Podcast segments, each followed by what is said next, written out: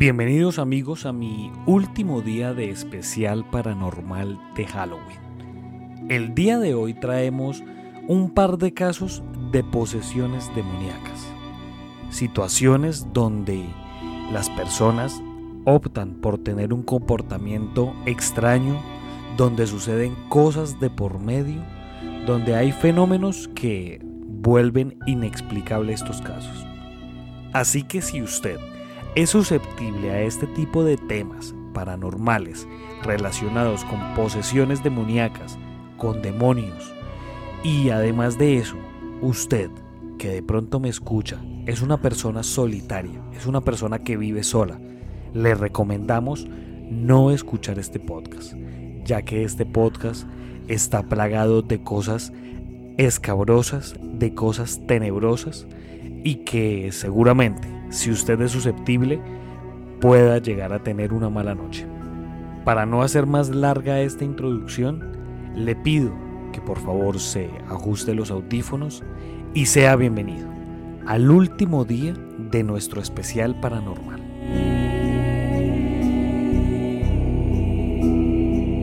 Hace 39 años, una espeluznante historia tuvo lugar en las calles de Osset Town, en Yorkshire. El protagonista era hasta entonces un tranquilo hombre de familia que acudía a misa regularmente.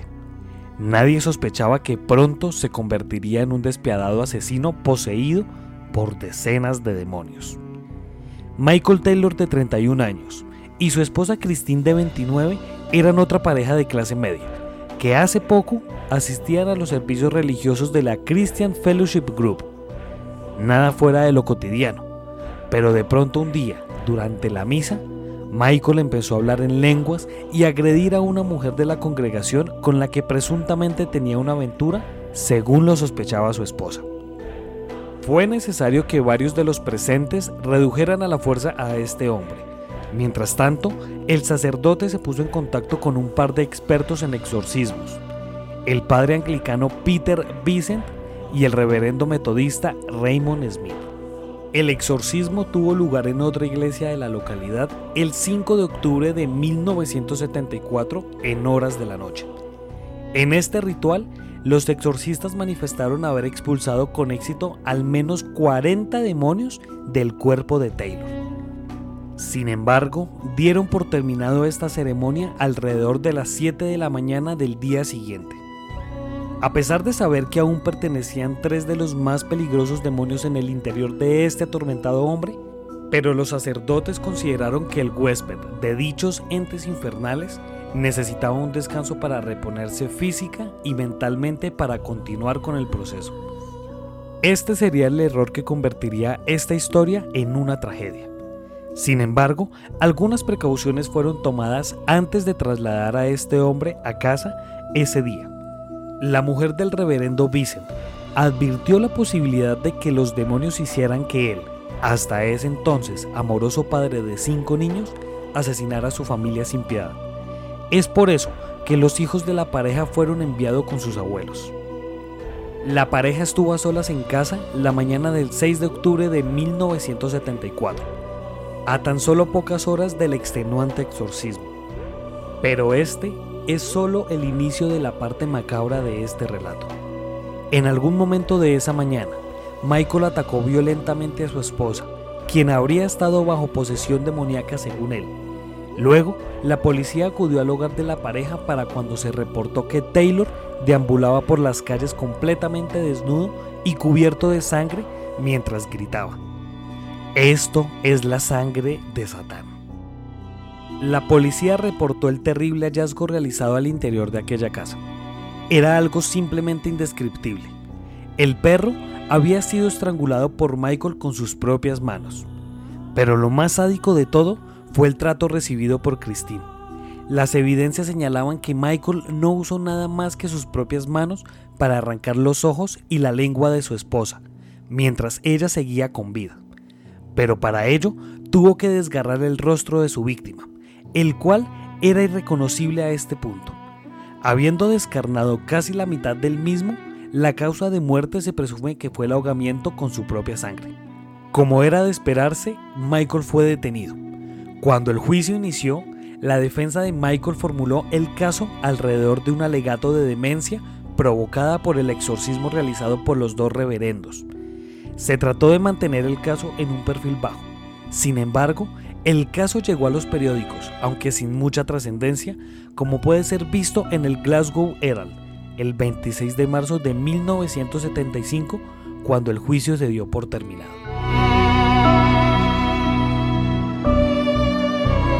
El caso con el que cerramos este podcast es el exorcismo de Roland Doud. Roland nace el 1 de junio de 1935 en el seno de una familia luterana de origen alemán.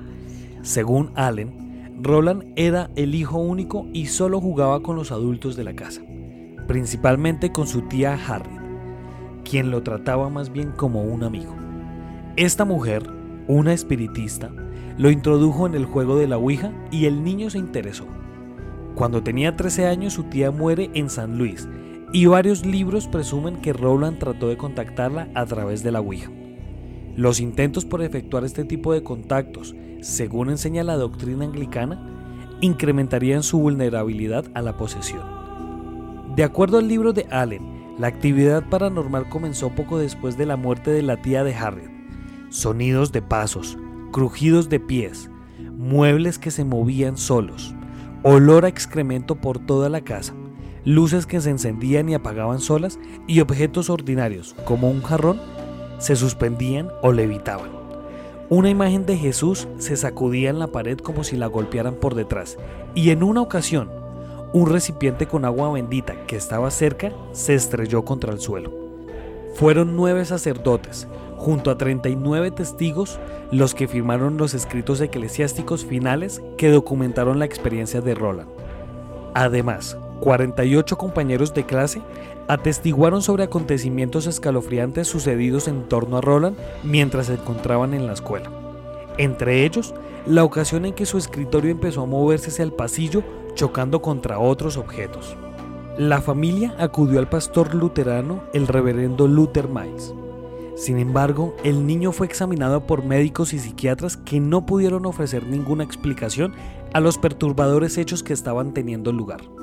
Miles acordó con Roland para pasar la noche del 17 de febrero en su casa, con el fin de observarlo.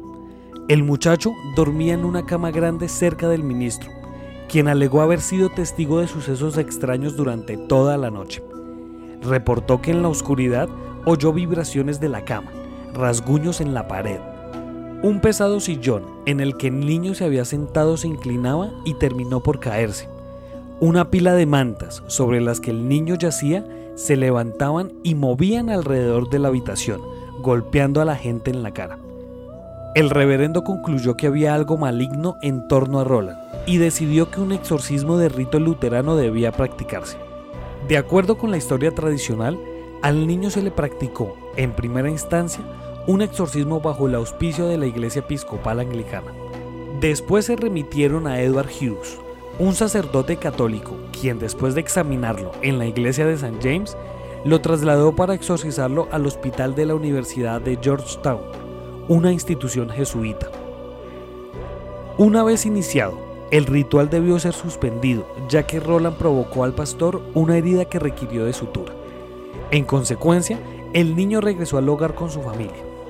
Luego, a partir de la aparición de extrañas ronchas en su cuerpo, como la inscripción con sangre de San Luis en su pecho, lugar donde la tía Harriet había muerto, sus familiares desesperaron y tomaron el tren de regreso a San Luis. Estando en la ciudad, su primo se contactó con uno de sus profesores de la Universidad de San Luis, el reverendo Raymond Bishop, quien a su vez habló con el reverendo William Bowder, un hombre vinculado con la academia de la iglesia. Ambos curas visitaron a Roland en casa de sus parientes y allí notaron su aversión por todo lo sagrado, su voz gutural, una cama que temblaba y objetos voladores. Bowder solicitó el permiso del arzobispo para expulsar la plaga de demonios que poseía el muchacho. La autorización fue concebida con la exigencia de que Bowder estuviera a cargo, que no revelaran el lugar y que llevaran una crónica detallada de los hechos. Antes de comenzar el ritual, el reverendo Walter Halloran fue convocado por la sección psiquiátrica del hospital para asistir a Bowder. El reverendo William Barru, un tercer sacerdote jesuita, también acudió en ayuda de los demás. Halloran afirmó que durante el episodio palabras como mal e infierno, junto a otras marcas, aparecieron en el cuerpo del joven, quien además rompió su nariz durante el proceso. Se realizaron 30 exorcismos durante varias semanas y finalmente, cuando el último ritual estuvo terminado, todos fueron testigos de una especie de ruido muy intenso, como el de una escopeta o un trueno que abandonó el hospital. Luego de los rituales, la familia jamás volvió a tener problemas y regresó a su hogar. El chico se convirtió en un hombre exitoso, felizmente casado, con hijos y nietos. Para finalizar este podcast, como se hace en todos los podcasts, daré mi conclusión. Primero que todo, espero que le haya gustado este especial paranormal, este especial de Halloween y que realmente lo haya disfrutado. Ahora, hablando de los hechos, realmente es algo macabro.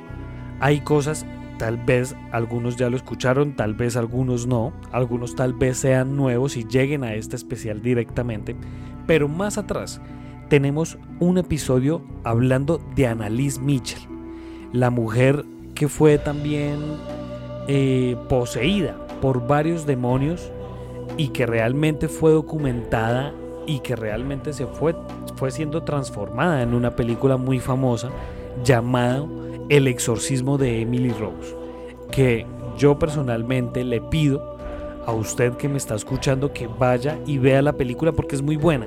Y el caso es realmente es, es espantoso, es algo muy macabro.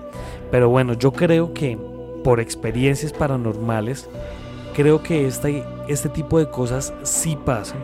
Sí creo que tal vez un demonio o un ente del bajo astral sea por el juego de la Ouija, sea por, bueno, por lo que sea, sí puede tomar la posesión de algún cuerpo. Lo único que acá yo pido es que usted, sea católico, sea cristiano, sea budista, sea de la religión que sea, o crea en lo que quiera creer, sí le pido que se aferre a esa fe, porque realmente apegarnos a eso que uno cree y que uno piensa que pueda salvarnos de las garras de algún demonio y demás, creo que es lo que nos puede salvar en, en situaciones como estas. Entonces, lo que decía al inicio, si usted es una persona que se sugestiona por este tipo de casos, le pido el favor que esta noche, al acostarse, rece o piense o haga alguna o diga alguna clase de, de palabras que lo haga sentir bien. Porque no sabemos en qué momento podemos encontrar algo maligno en nuestra casa, en nuestra habitación y que eso maligno pueda tomar nuestro cuerpo como parte de su ser. Muchas gracias por escuchar este podcast. Si usted quiere ser parte de esta comunidad, síganos en Instagram como arroba Colombia Paranormal Podcast. Allí puede estar al tanto de todo nuestro contenido. Muchas gracias. Nos estaremos encontrando en otro caso misterioso de la Colombia Paranormal.